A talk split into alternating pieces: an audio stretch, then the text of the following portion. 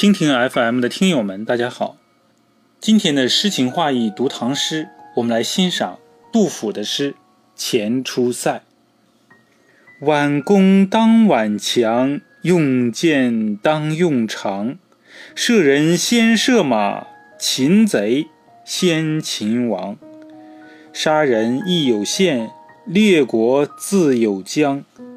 苟能制侵陵，岂在多杀伤？亦有限，也应有个限度；自有疆，自有疆界。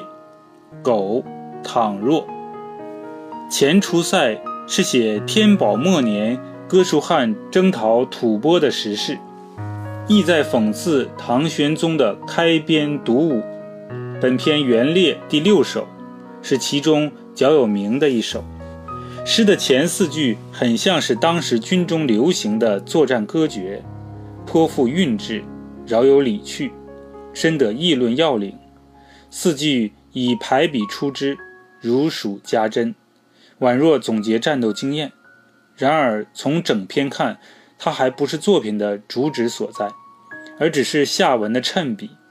后四句才道出副边作战应有的终极目的。作者表达了以战去战、以强兵制止侵略的思想，是恢弘政论、安边良策。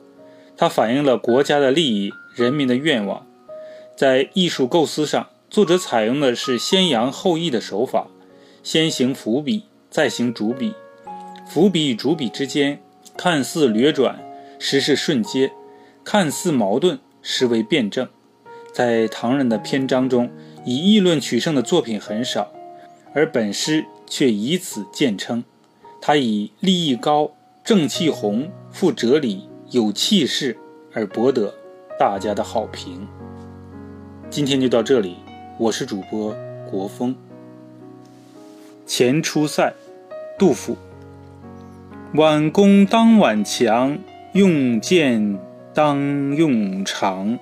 射人先射马，擒贼先擒王。